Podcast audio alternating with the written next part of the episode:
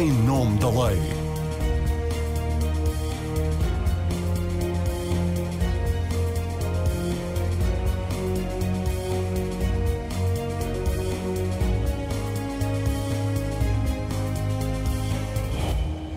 Olá, sejam bem-vindas e bem-vindos ao Em Nome da Lei. Na última semana, o assédio em meio académico voltou ao espaço mediático na sequência da denúncia por três investigadoras de casos envolvendo dois professores do Centro de Estudos Sociais da Universidade de Coimbra. A instituição é também acusada de cumplicidade e silenciamento. São casos que se juntam aos que foram delatados na Universidade do Minho e na Faculdade de Direito de Lisboa. Outras situações foram, entretanto, conhecidas nas universidades que abriram canais de denúncia, como aconteceu com a do Porto, que tornou pública a informação de que abriu cinco processos de inquérito de abuso moral e ou sexual, desde que, em junho, abriu um portal de denúncias. E também no Politécnico do Porto foram suspensos preventivamente três professores que são acusados de assédio por várias alunas. Nesta edição do Em Nome da Lei, vamos falar sobre o fenómeno do assédio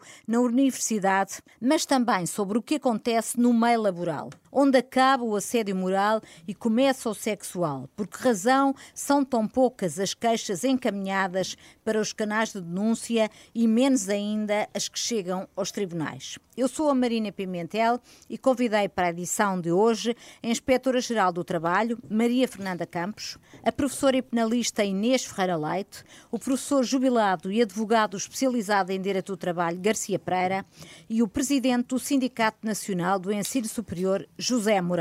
Obrigada pela vossa presença. Devo dizer que convidei também a diretora da Faculdade de Direito de Lisboa, que não quis estar presente, e o mesmo aconteceu em relação ao Ministério Público. Mas, em nome da verdade, tenho também de dizer que fui obrigada a recusar a disponibilidade de algumas pessoas ligadas ao mundo académico pelo facto do debate ficar impraticável com tantos participantes. José Moreira, comece por si, professor universitário recém-eleito, presidente do Sindicato Nacional do Ensino Superior.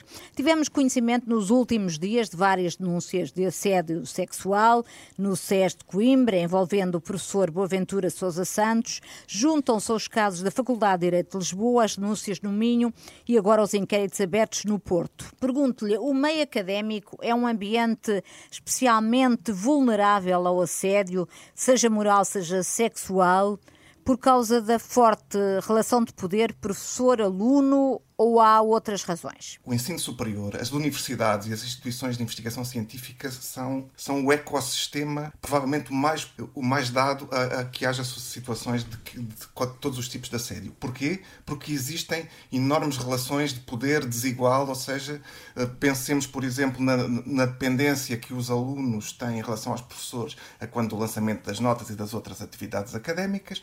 Pensemos também nos investigadores, sobretudo nos investigadores que estão em formação, sejam os investigadores que estão a fazer doutoramento, sejam mesmo os investigadores de pós-doutoramento, em relação aos seus orientadores ou orientadoras. Portanto, estamos, temos aqui o caldo perfeito para que haja situações de, de assédio e todos nós eh, ouvimos falar, enquanto alunos universitários, que havia sempre rumores e, e, este problema da rumorologia é muito grave, penso que, que, mais à frente poderemos falar sobre ele, mas de facto estamos muito tristes com o que está a passar, mas não nos, não nos surpreende e esperamos que seja este um, um primeiro passo ou, ou o segundo passo para que esta situação comece a ser tratada quer nas instituições, quer, quer pela sociedade. E, e, e só para terminar, gostava só também de dizer nós também temos muita preocupação com o assédio laboral, o assédio moral, e sendo um sindicato também poderei trazer aqui algumas, algumas uhum. reflexões assédio. Assédio laboral sobre o corpo docente, é. que está uh, neste momento a ser objeto de um inquérito feito por um grupo de, de investigadores e tanto quanto uh, soube, uh, o resultado desse inquérito poderá ser divulgado proximamente. Eu perguntava-lhe, surpreende-o que nenhum destes casos que tem sido falado no espaço mediático nos últimos tempos tenha chegado ao Ministério da Educação e não tenha chegado também aos, aos meios judiciais e os que chegaram ao Ministério Público acabaram todos arquivados. Surpreende-o esse facto?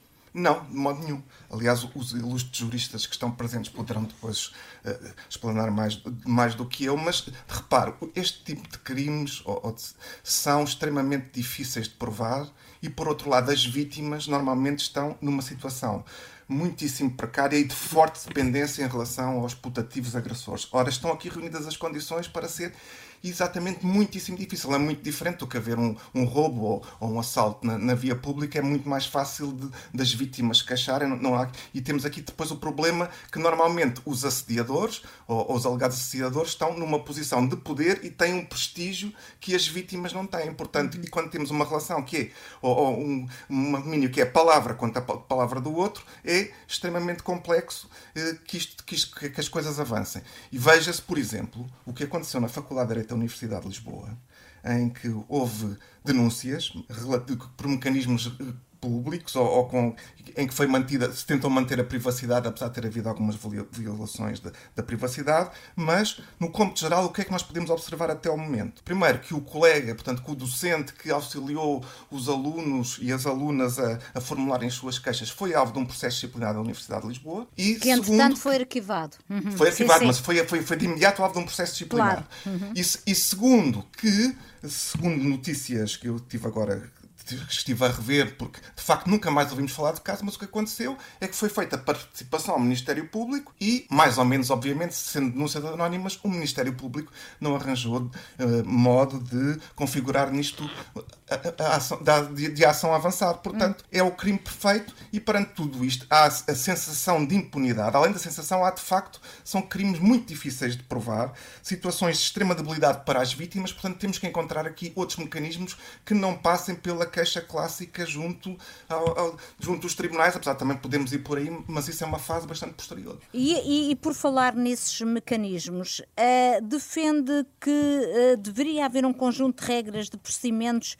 obrigatórios em todas as instituições do ensino superior para mecanismos de prevenção e combate para lidarem com este problema do assédio e não uma abordagem casuística como penso que está a acontecer? Bem, a abordagem casuística de facto, está de facto a acontecer e, e, e, e nós pensamos que se deve ao facto destas, destas, situa destas situações não serem alvo de denúncia pública senão muito recentemente. Como eu digo, tudo isto ficava no campo da rumorologia com os riscos evidentes que isto, que isto tem. Depois come começam-se por criar alguns códigos de conduta que são de facto positivos, mas não dão resposta. O que precisamos é de um ambiente seguro, que, ou seja, um, um, algum mecanismo que, de um modo seguro, as vítimas ou quem tenha conhecimento destas, situa destas, destas situações de assédio possam denunciá-lo, mantendo o seu anonimato, porque são situações bastante difíceis, e os meios universitários e os meios de investigação são meios relativamente pequenos. Mesmo dentro da Universidade de Lisboa, uma universidade muito grande, para falarmos de um caso que, está, que, se conhecem mais por nós, é uma universidade muito grande, mas a Faculdade de Direito é uma, é, é uma, é uma unidade relativamente pequena e os alunos e, e, os, e os, docentes conhecem-se, do mesmo modo que o SES está, em, claro. está também, é, também é uma instituição grande, mas as relações de, de, entre os diversos grupos estão relativamente limitadas. Portanto, o, o, o mecanismo de denúncia tem que ser expedito e assegurar a segurança, quer de quem é de quem denuncia e também até numa primeira fase de quem é denunciado, porque senão poderemos estar facilmente perante umas caças, uma caça às bruxas, porque qualquer denúncia de assédio, de assédio sexual ou de assédio moral é extremamente grave para a carreira de quem está envolvido, porque como a prova é muito difícil e se as coisas não forem levadas até ao fim, ficará sempre a suspeição, não foi provado, mas o profissional A ou B estava, foi assediador, portanto isso também, também claro. temos que proteger aqui quem é acusado. Embora a nossa preocupação principal seja com as vítimas, porquê? Porque as vítimas neste caso estão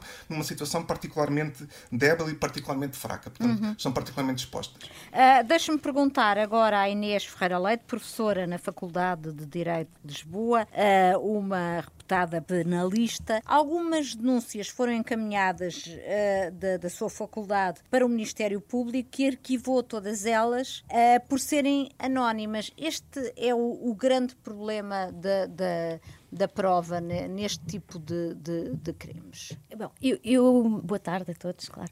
Eh, eu, eu não considero que os, as situações de assédio moral e sexual sejam extremamente difíceis de provar ou muito mais do que outro, outro tipo de condutas, aqui pensando em crimes, não é?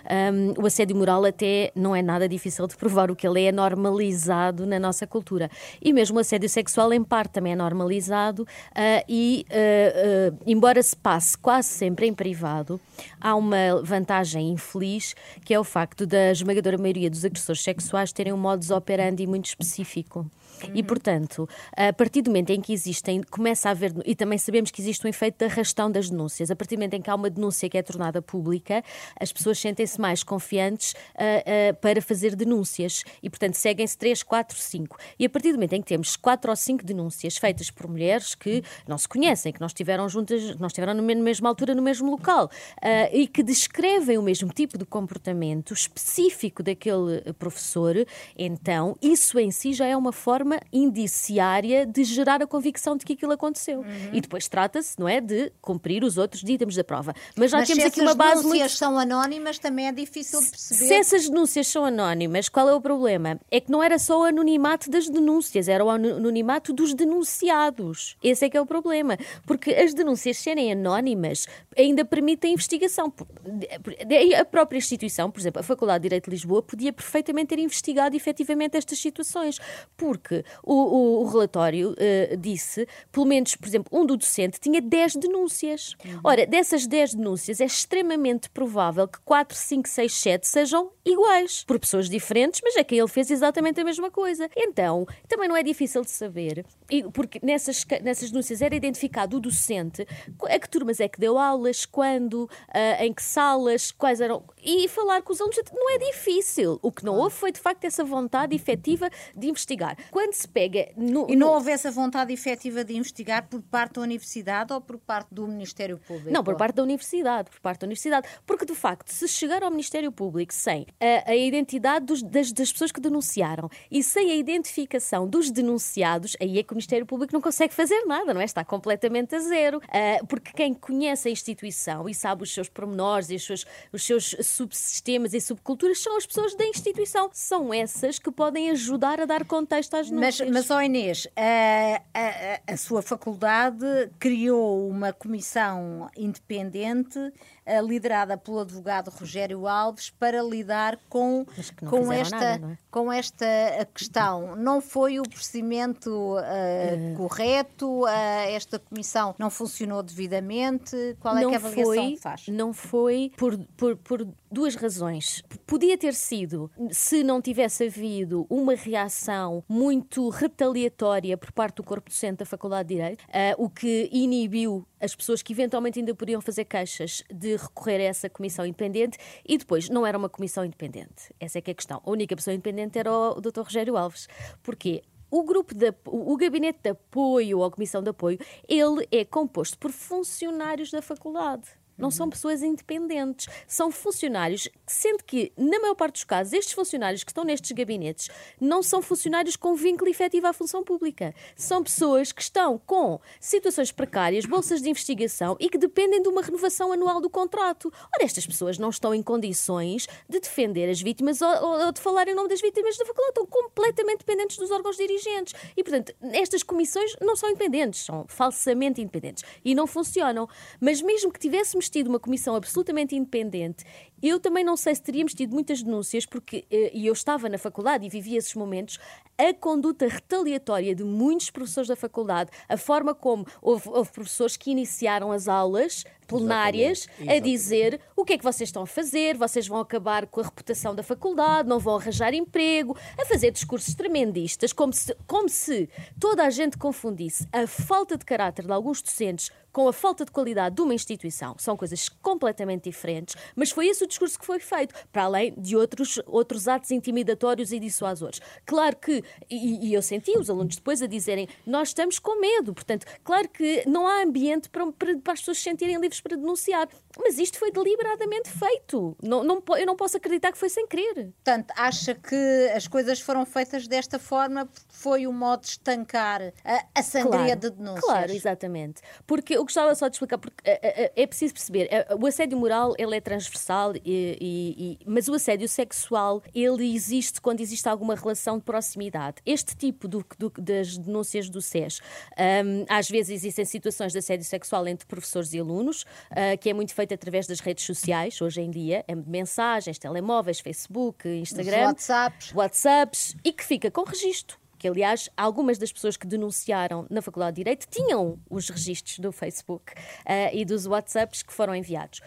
Um, e, e, mas o assédio sexual mais próximo, ou seja, de proximidade, ele exige uma relação pelo menos de, de, em que as pessoas possam estar sozinhas, por exemplo, uhum. em que uhum. seja normal estarem sozinhas. Ora, não é normal, e eu nunca me aconteceu, estar sozinha com um aluno. Em 20 anos de professor, nunca estive sozinha, fechada num sítio com um aluno ou uma aluna. E, portanto, nem fui jantar só com um aluno ou com uma aluna. Jantar de vários, sim, tudo claro. bem. Ah, portanto, não é uma coisa muito comum, não é tão fácil. Agora, entre docentes, isso acontece. Entre docentes e jovens investigadores de doutoramento ou jovens investigadores que estão com bolsas de investigação, isso acontece. Portanto, em relação ao assédio sexual, ele, eu, a minha convicção é de que ele ainda é mais prevalente entre docentes e investigadores, investigadores. do que entre os alunos. A Inês teve, os alunos. Teve, teve, infelizmente, uma experiência pessoal uh, nesta, nesta matéria. Foi, foi que... assédio moral? Foi, aconteceu uh, uh, na altura, portanto, eu, este, este senhor professor, de facto, houve um pequeno conflito porque um, houve um atraso no exame que estava a ser feito na minha disciplina disciplina, da qual eu não era regente, eu era apenas uhum. um membro da equipa de assistentes. Uh, o exame era, é marcado para todos os alunos, pela regente, foi marcado para aquela hora, mas por causa de um exame anterior, nós começámos 15 minutos mais tarde.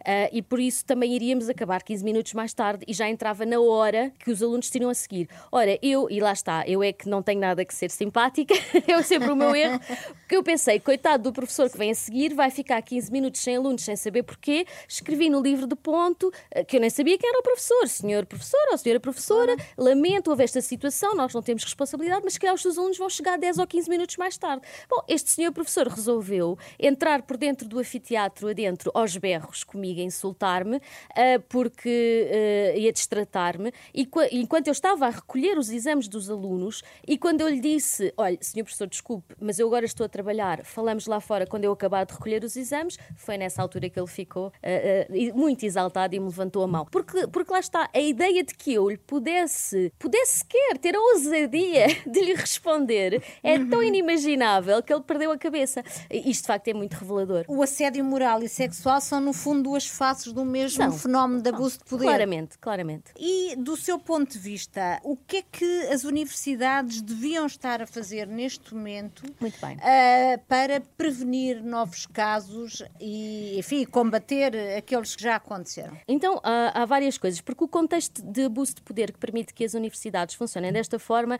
ele tem vários fatores. Tem a endogamia, que é um dos primeiros fatores, ou seja, a prevalência do recrutamento interno, o que permite um processo de grooming dos professores e investigadores, dos jovens investigadores, jovens docentes, que são uh, uh, alvos de grooming durante os anos para quando para que sejam ou são envolvidos nos próprios processos de abuso de poder e ficam comprometidos. Explica o que é que é grooming. Grooming é, é, é, é uma espécie de educação forçada para uh, um ambiente de abuso de poder, uhum. uh, em que eles são ou são quebrados ou são completamente quebrados ao longo do processo. Isso acontece a muitos colegas meus que terminam depois de fazer o doutoramento ou, ou um pouco mais tarde são completamente quebrados, com várias situações de problemas de saúde mental sério, ou então são vêem-se na necessidade de serem cúmplices ou de colaborarem com o sistema de opressão para poderem sobreviver academicamente e depois, mesmo quando chegam a ter autonomia e poder, já estão tão comprometidos que não podem quebrar o sistema.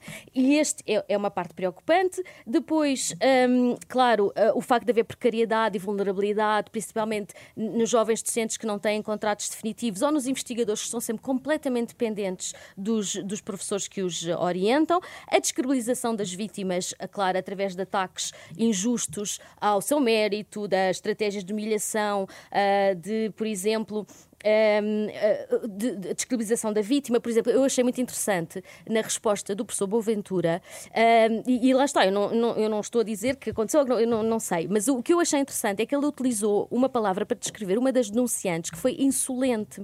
Ora, a palavra insolente é uma palavra típica do patriarcado e do machismo para descrever mulheres que não são submissas e que não aceitam caladas todo o tipo de abusos de poder que lhes são feitos. Mas é, é tipicamente, está absolutamente conotada com uma certa perspectiva. E, portanto, eu posso dizer como leitora, eu li a resposta, vi a palavra insolente uhum. e fiquei uhum. internamente convencida de que aquilo era verdade. Porque, eu percebo. Pronto. Uh, e depois, então o que é que podemos fazer, se calhar, pensando aqui, eh, sendo aqui mais objetivo e, e nós pontos? Coisas que devem fazer. Deve haver, de facto, comissões independentes. Independentes é comissões que são compostas por eh, membros externos às faculdades e que não estão dependentes do, do ciclo, não é? De poder, tráfico de influências e, e progressão na carreira que, que, existe neste momento nas universidades. Embora, claro, também possa haver representantes das instituições eleitos ou, eh, ou que tenham, por alguma razão, eh, mas não podem ser essas pessoas a dirigir ou, ou compor maioritariamente estas comissões, canais de denúncia anónima, claro, mas também, e porque eu posso dizer que, uh, uh, em relação à Faculdade de Direito, houve uma altura, a partir de 2000, 2000 e pouco, em que a faculdade estava a mudar e estava uhum. finalmente a tornar-se uma instituição mais saudável, decente, moderna.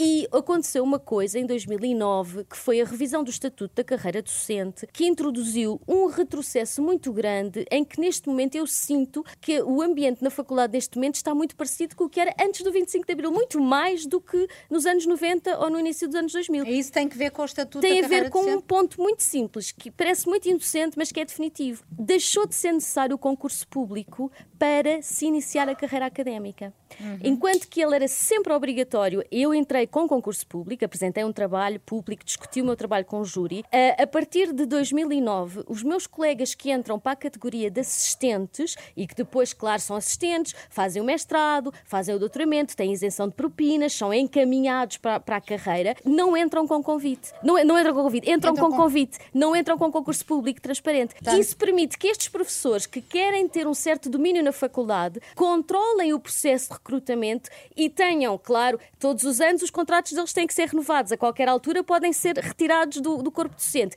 É, é, um, é, é uma grande percentagem de pessoas que estão completamente dependentes destas situações de abuso de poder. Uhum. Uh, depois, transparência completa também dos concursos, claro. Uh, a situação de porquê que, porquê que algum professor mais velho tem poder sobre mim? Não devia ter, não é? Poder administrativo, sim, com certeza, mas poder do ponto claro. de vista de me obrigar a fazer coisas que eu não quero. Porquê? Porque os júris de recrutamento não são transparentes. E, portanto, exigir a transparência do, do, do, de todos os processos do júri, dos júris de concurso, menos a deliberação do próprio júri, claro que essa é secreta, mas todos os trabalhos que são entregues, os currículos uh, uh, e as, as, fundamentações, todas absolutamente transparentes. Muito bem. Estes muito... três pontos seriam os principais. Maria Fernanda Campos, inspetora-geral uh, do Trabalho e, e no meio laboral, de alguma forma, estamos já a falar do meio laboral nestes casos de que uh, a Inês Ferreira Leite e o José Moreira já, já falaram uh, e em ambientes muito de, uh, de jovens professores e investigadores. A questão da precariedade e da falta de transparência nos processos vai ao encontro também como fomentadores de, de situações de, de assédio, vai ao encontro também da sua experiência como inspetora-geral de trabalho? De facto, aquilo que tem sido dito uh, tem, é transversal, infelizmente, a, a toda a sociedade, é transversal uh, ao meio laboral, qualquer que ele seja, académico ou outro, e tem a ver com uma cultura e com várias circunstâncias do domínio do poder. Uh, e normalmente, é claro que temos aqui, podemos ter assédio uh, horizontal, ascendente ou descendente, mas trata-se sempre de relações de poder. Uhum. Uh, e claro que a parte vulnerável, se a empresa ou o empregador não constituir mecanismos que possam contribuir para defender e para evitar uh, ambientes uh, tóxicos, obviamente que podem acontecer. E, e, é interessante ver ver a evolução que temos tido, porque uh, uh, 2003 já havia uma já havia uh, aqui uma referência, uma foi pela primeira vez essa referência à ilicitude, reconhecendo o assédio, a prática de assédio como ilícita, mas há aqui uma evolução muito grande. Por exemplo, eu, eu eh, numa leitura rápida poderia dizer que em 69, por exemplo, a perspectiva uh, num, num decreto-lei de 24 de novembro de 1969 dizia o artigo, um artigo 40 sobre a disciplina, segurança, higiene e moralidade no trabalho, no seu número 2 dizia qualquer coisa como como isto, a entidade patronal tem o dever de aplicar sanções disciplinares, nomeadamente o despedimento, aos trabalhadores de ambos os sexos que, pela sua conduta, provoquem ou criem o risco de provocar a desmoralização dos seus companheiros, especialmente das mulheres e dos menores. Ora bem, uh, deste tempo até agora, há mais de 50 anos até agora, esta perspectiva de que uh, de paternalista de que o empregador que só cometiam assédio ou desmoralização os trabalhadores pois, entre si era horizontal a perspectiva exatamente, de que o assédio... e o empregador não tinha nada a ver com isso. Pois eu, eu gosto, gostaria de salientar isto da evolução que vamos fazer, mas a evolução, e como ouvimos falar, quer o José Moreira, quer a Inês Ferreira Leite, a evolução tem muito, muito caminho para fazer. Claro. Diga-me uma coisa, a maioria das, das queixas que recebe Sim. é de assédio ou de, uh, dos não, é, hierárquicos? Normalmente é vertical descendente, é exatamente uhum. isso. Obviamente, aqui a inspeção, a Autoridade para as Condições de Trabalho, o seu principal investimento, dada a categoria, digamos assim, a, a, deste, deste tipo de, de ilícito, que pode também roçar uh, o criminal ou constituir também crime, uh, o que é, qual é o nosso principal investimento? É na informação, na disseminação de informação e das melhores regras, melhores práticas de,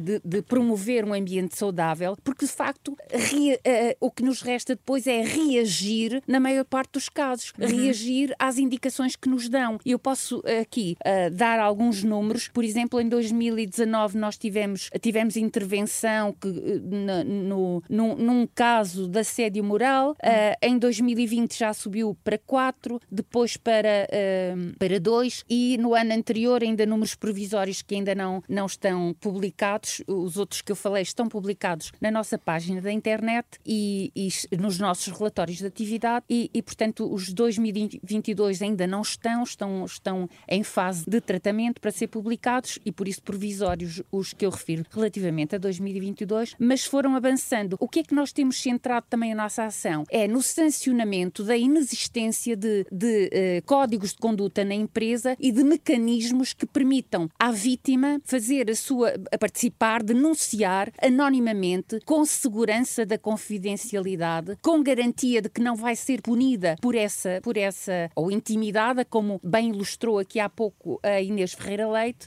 eh, porque eh, de facto se, se a vítima eh, está no ambiente de intimida intimidação e não tem a garantia que se denunciar, se participar, uh, vai, vai estar protegida, uh, claro que, que não, vai, não vai fazer. E isso nota-se nos números que são. Porque os números, ó oh, oh, Soutora, eu tive sim. aqui a, a, Fernanda. a Fernanda, sim. Comparando os números que me fez chegar com sim. aquilo que são extrapolações feitas por estudos, uhum. por exemplo, uhum. do, um de 2018, a Fundação Manuel dos Santos Sim. Eh, confirma que é sobretudo a mulher que é vítima de assédio e fala numa percentagem muito alta de 79% das mulheres que dizem ter sido vítimas de avanços sexuais não um, desejados. Mas depois nós, imagino que muitas delas sejam em situação de vida ativa. Nós depois vamos ver aqui o número de infrações em matéria de assédio moral, assédio uhum. uh, sexual e procedimento disciplinar por assédio e os números são, são, são muito, são muito muito baixo. Por exemplo, muito assédio moral, 19 em 2021, 2022, 19. Este número pode estar, pode ser sim, mais é baixo. Foi mas, por, e porque tivemos o Covid, não é? Na sim. pandemia. Portanto, são números que nunca refletem completamente não, a realidade. Os números são, são uh, absolutamente uh, insignificantes perante aquilo que, que, conhecemos. Isto tem a ver, tem a ver com esta cultura que já falávamos há pouco, de uh, achar, achar, ah, se calhar sou eu, porque a vítima uh, autorresponsabiliza-se. Se calhar fui eu que não fiz a coisa certa, se calhar fui eu que permiti este tipo de avanço. Outra desculpa do género, ah, ele é mesmo assim, o patrão é um brincalhão, é mesmo assim, ou o colega é mesmo assim. Não. Uh, quando alguma destas atitudes frequentes deixam o trabalhador ou a trabalhadora desconfortável, sentir, uh, sentir uh, esta humilhação, este maltrato, deve, deve denunciar, deve participar, sobretudo não, não deve deixar-se isolar e deve partilhar com colegas e com pessoas que tenha confiança e anotar as coisas que acontecem factualmente, quando acontecem, em que circunstâncias, quem viu, quem não viu, quem pode ter, uh, ter uh, sofrido coisas semelhantes, porque isso vai ser necessário uhum. para, para depois poder, nomeadamente, pedir a intervenção da Inspeção do Trabalho. A Autoridade para as Condições de Trabalho tem no seu portal um formulário precisamente dedicado a estas matérias, a, a pedir intervenção para estas matérias, mas de facto é as vítimas não se sentem confortáveis ou porque normalmente por medo. É, é óbvio que estas vítimas estão sempre numa dependência e numa posição de grande vulnerabilidade e isto tem, tem este impacto. Agora, e a legislação não lhes dá garantias suficientes? A, a legislação dá. A, a legislação prevê mecanismos, prevê obrigações do empregador para criar estes mecanismos, para, inclusive, impõe ao, ao empregador que instaura o processo disciplinar quando identifica uh, um assediador. Uh, agora, o problema é implementar, é ter consciência. Eu, eu referi aqui esta norma de 1969, dando aqui uma, uma nota também para a evolução social e a censurabilidade que vai crescendo, felizmente. Hum. Porque, mas, porque... mas taxas de condenação em, em, em tribunal um, tem, tem não temos... reporte desses, desses dados. Outro outra. Sim, o Garcia Pereira já sim, vai sim. falar assim. Poderá complementar seguramente, porque tem, uh, tem, tem esses dados e tem, mais dados tem essa experiência de, de, Sim. A lista negra das empresas condenadas por, por assédio, que é uma imposição que faz também uh, a legislação. Esta lista negra devia estar publicada. Está uh, onde? bem, listas negras não temos, mas não a, temos. A, a, Inspeção de Trabalho tem no seu, no seu portal o Registro Nacional de, Infraço, de Infratores, onde estão registados, após trânsito em julgado ou uh, da, da, condenação, os infratores nas várias uh, que, que, que, praticam, que praticaram infrações, condenados nessas infrações muito graves ou, ou, já, ou graves, mas com reincidência ou dolo e, portanto, estão publicadas. Estão, com, com as empresas identificadas? Com as empresas identificadas e a sanção, a violação de que, que praticaram e, e, pela qual foram condenadas. Isso está... Mas, na verdade, e dados os números que, que aqui falamos, a Autoridade para as Condições de Trabalho tem um imenso papel, um imenso, eh, uma, uma responsabilidade social eh, de acordo com a, sua, com a sua competência e atribuição muito grande e que se tem centrado e tem que centrar ainda mais na consciencialização, na informação e consciencialização de empregadores e trabalhadores sobre aquilo que constitui assédio moral e sexual, aquilo que a lei uh, que a lei permite, uh, que a lei permite os, os, os, os circuitos, os, as ferramentas de proteção dos trabalhadores e das trabalhadoras e, e as obrigações do empregador e depois, não tendo nas empresas a verificação de que esses mecanismos estão criados, obviamente que as sanções são aplicadas. E as pessoas devem, as pessoas devem denunciar quando uh, sabem, constatam que nas suas empresas não existem esses esses, devem, esses mecanismos.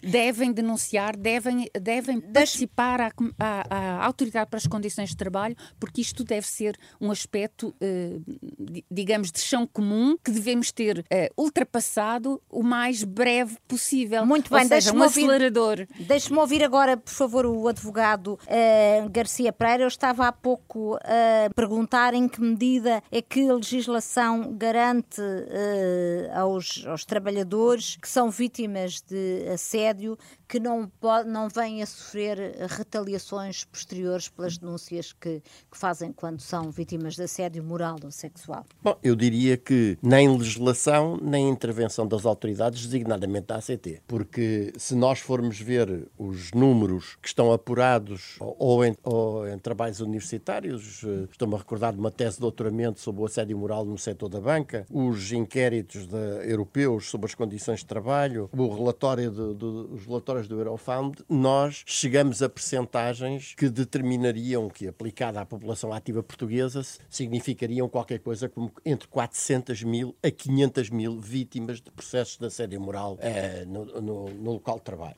Basta olhar para os números que acabamos de, de ver referidos pela senhora Inspetora-Geral para ver que é ridículo, que é uma minoria absolutamente ínfima que é objeto de atuação com vista ao apuramento da responsabilidade contra nacional. E do ponto de vista das ações em tribunal, portanto, o assédio moral é um ato ilícito, diz o, diz o Código que, eh, enfim, um tanto redundantemente, que dá direito de indenização às vítimas, só que o número de ações que entram, o número de ações que são julgadas, e o número de ações que terminam com uma condenação transitada em julgado, são sucessivamente mais irrisórios. E porquê? Primeiro, há um ponto que não pode ser ocultado, que é o do valor das custas eh, processuais em, nos processos de trabalho e designadamente nos processos de assédio moral, com uma, com uma regra particular das custas que determina, aliada a uma tradição completamente miserabilista da nossa cultura judiciária dominante no que respeita aos danos morais, que são fundamentalmente aqueles que estão não patrimoniais, que são claro. aqueles que estão em, em causa nos processos de assédio moral, determina que se uma vítima de assédio moral eh, grave, que lhe causou uh, danos de extrema gravidade, que são, de uma forma geral, também devemos dizer isto, irreparáveis. Os danos morais são irreparáveis. Podem ser, há, há alguma coisa compensáveis, mas são irreparáveis. Pede 100 mil euros de, de indenização por um processo desse. E o tribunal julga verificada a situação de assédio, condena a empresa pela prática de assédio, mas fixa dentro dessa concepção miserabilista sobre os danos morais. A indenização vá lá e já será, havia um, uma situação de, de, de, salientar em 10 mil, esta pessoa vai pagar 90% das custas, porque a regra do das custas diz: pediste 100, deram-te 10, tu decaíste, isto é, perdeste em 90. Portanto, em primeiro lugar, isto. Segundo, nós temos uma dificuldade de facto na produção da prova, desde logo também por uma outra cultura judiciária que tende a depreciar o, o, o efeito probatório das declarações de parte da própria vítima. E sabemos, sobretudo com agressores, com assediadores, que fazem do assédio uma ferramenta de gestão, e isto está institucionalizado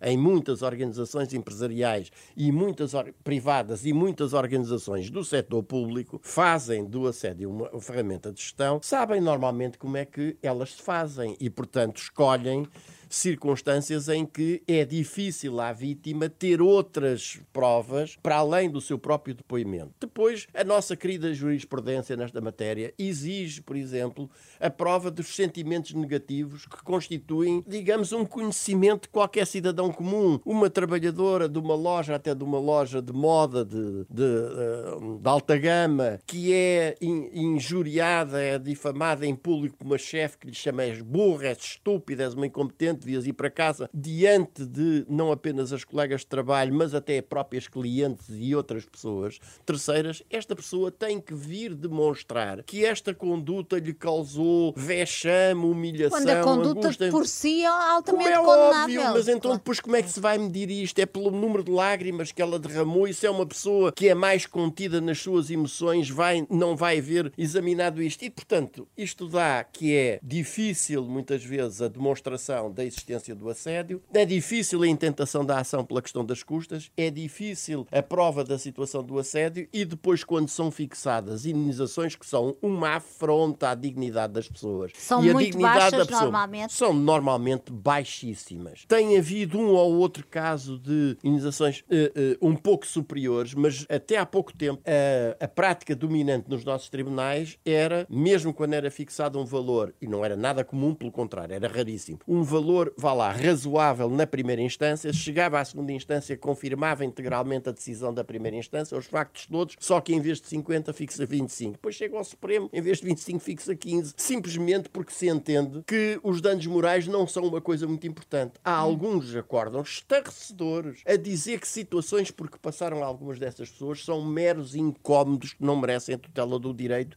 e outras barbaridades semelhantes. Uhum. Portanto, uh, e depois, as, uh, vamos lá ver, as situações situações de assédio, as vítimas queixam se tiverem um mínimo de confiança de que a sua queixa vai dar em alguma coisa. Se a, se a percepção que elas têm é de que não só não vai dar em nada, como inclusivamente vai suscitar mecanismos retaliatórios que são muito fáceis de desenvolver. E eu diria aqui, por exemplo, que uh, quando foi do processo do despedimento coletivo uh, e com a ameaça do despedimento coletivo, o, o movimento visando levar os trabalhadores da TAP a assinarem rescisões por mútuo acordo, houve uma campanha movida pela própria empresa de chamamento de trabalhadores para dentro de, de, de salas, de surpresa, com os representantes dos recursos humanos a dizer está aqui ou assinas esta rescisão por mútuo acordo ou vais para o despedimento coletivo e recebes ainda mesmo. E participado isto à Inspeção Geral de Trabalho, à ACT, ao Ministro da Tutela, à Senhora Provedora de Justiça e, eh, ao, enfim, uma série de entidades públicas, nenhuma tomou nenhuma posição, posição quanto a isto. E mais, eu tive que ouvir uma vez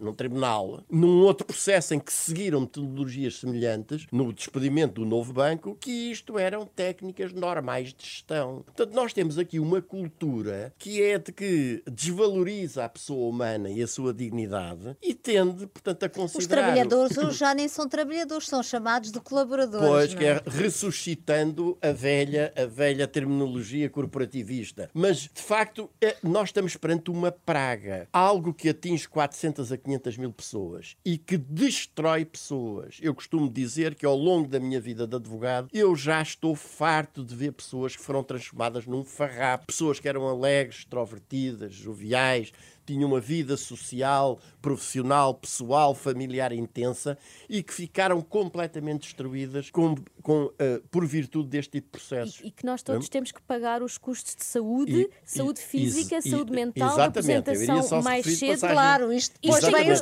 cheques para todos, para a sociedade. Tem depois essas consequências, mas isto é muito importante, porque quando, quanto aos primeiros, aos primeiros casos que se falou aqui, designadamente na universidade, é evidente que aquilo que foi feito na Faculdade de Direito é o que elimina a partida a possibilidade das vítimas se queixarem. Porque o que seguiu foi aquilo que já aqui foi descrito pela, pela professora Inês Ferreira Leite, que foi um mecanismo de, eh, de terror relativamente às vítimas. Soube-se, e isto devia ter sido completamente acautelado, eh, eh, cirúrgica e ferreamente acautelado, soube-se pelo menos a identidade de algumas das, das, das, dos estudantes e das estudantes que tinham feito as denúncias, o que as sujeitou a processos de pressão e, e depois, sem ter feito nada de real, designadamente quem conhece a realidade, a quem, lá está dentro, envia-se para o Ministério Público e está-se à espera que o Ministério Público vá eh, substituir-se à, à, faculdade e vá à procura com base numa denúncia anónima. Portanto, aquilo foi tudo feito e conduzido para chegar ao arquivamento. Portanto, é evidente que a constituição de comissões independentes que não estejam depend... não estejam,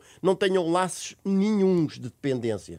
Podem ser laços pessoais, podem ser profissionais, podem ser dependência económica, podem ser do vínculo precário que têm, não podem ter. E uma, uma garantia de que as, eu não sou adepto das denúncias anónimas, devo dizer. Eh, e nós temos uma experiência histórica eh, que demonstrou o tipo de abusos que eles podem dar. Agora, o que sou adepto é que a identidade de quem eh, apresenta uma queixa deve ser ferreamente protegida, exatamente porque se sabe que aquela pessoa é o elo fraco e que estará sujeita a mecanismos de retaliação que muitas vezes leva a que se abstenha de se queixar ou até, às vezes, depois de se ter queixado, a retirar queixas. Hum. Todos nós conhecemos este fenómeno. Ambiente laboral, é a queixa anónima não funciona, não é?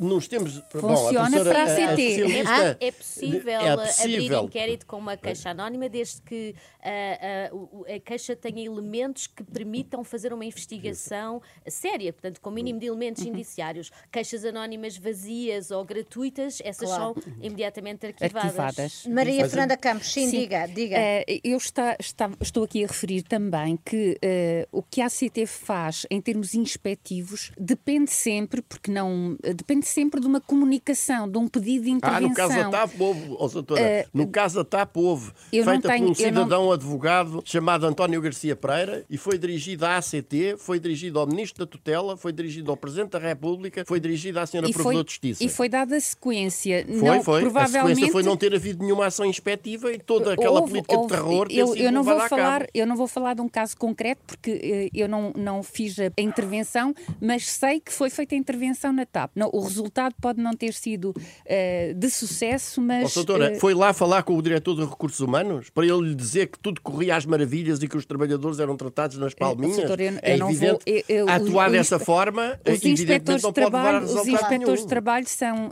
têm. Uh, oh, doutora, eu conheço a situação de dezenas Sim. e dezenas de trabalhadores com 20, 30 anos daquela casa, daquela casa que me choraram de raiva e de humilhação oh, oh perante oh, mim, oh, relatando o que se tinha passado nessas reuniões.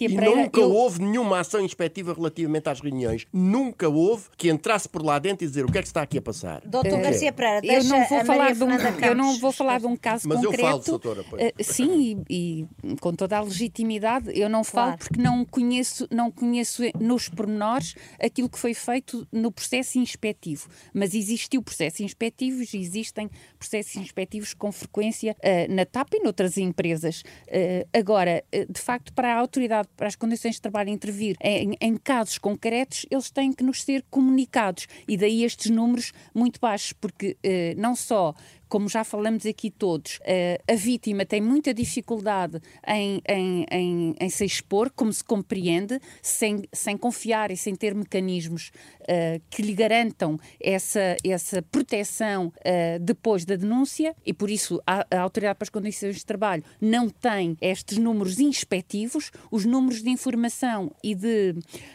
e de ações de sensibilização e, e consciencialização são bem maiores, larga, largamente uh, e também os, o, o nosso investimento, sobretudo em verificar que as empresas criaram um mecanismo para que pudessem ser feitas as denúncias uh, pelos, pelas vítimas uh, de forma prevista na lei, com, com a proteção prevista na lei, isso é feito e é, obviamente, objeto de. de Mas, doutora, não, Maria, preocupa, não lhe preocupa o facto uhum. de que é precisamente em algumas dessas grandes empresas têm todas o código de conduta que o código Código de Trabalho passou a obrigar, a obrigar e que tem até formalmente previstos esses mecanismos Sim, que não haja claro. que não que haja esses números ridículos de eh, irrisórios de, os números... de, processos de contraordenação. Então, não, é, a números... estratégia não pode ser a ficar à espera. Não, os números da ACT de, resultam de pedidos uh, muito concretos de trabalhadores, ou seja, uh, não há muitos pedidos para esta reação, que são os números que eu, que eu tenho e os números que estão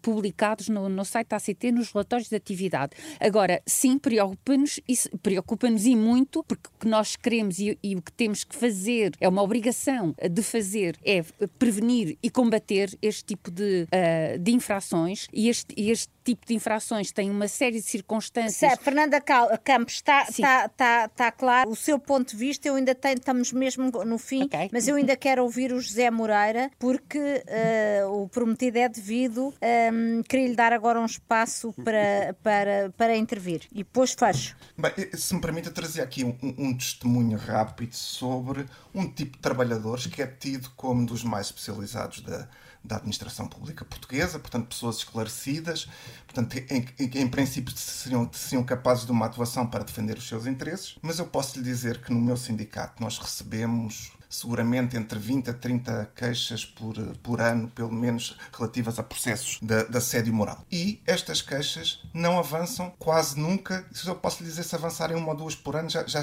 provavelmente estarei a exagerar. Porquê? Porque é exatamente o que acabamos aqui de escrever. Repare, por exemplo, se nós quisermos formar o, o, que, o que deixa sempre as pessoas que, não, que não, acabam por não atuar, portanto, as pessoas são encaminhadas para os nossos advogados, nós não sabemos exatamente o que é que se passa, mas a ideia que temos é a seguinte: primeiro, em alguns casos, é, é, é relativamente difícil reunir to toda, toda a prova necessária para as coisas avançarem. Depois, há um passo que é vai ser preciso fazer uma denúncia para tentar chegar a tribunal. Ora, nesse, nesse preciso momento, os nossos sócios, a maioria deles esbarra e não avança. Porquê? Porque a partir desse momento vai ter que haver uma denúncia, vai ter o nome de quem denuncia no, no tribunal, de quem põe a ação e quem, e quem são os visados pela ação. E, a, e, a, e as ações vão, vão demorar um tempo Sim, bastante. Os tribunais grande. administrativos é 10 anos. Tomar, tomáramos nós ter, ter acesso aos tribunais de trabalho, por, mal, por muito mais que esteja, e, entretanto, as pessoas têm que continuar a sua vida com os mesmos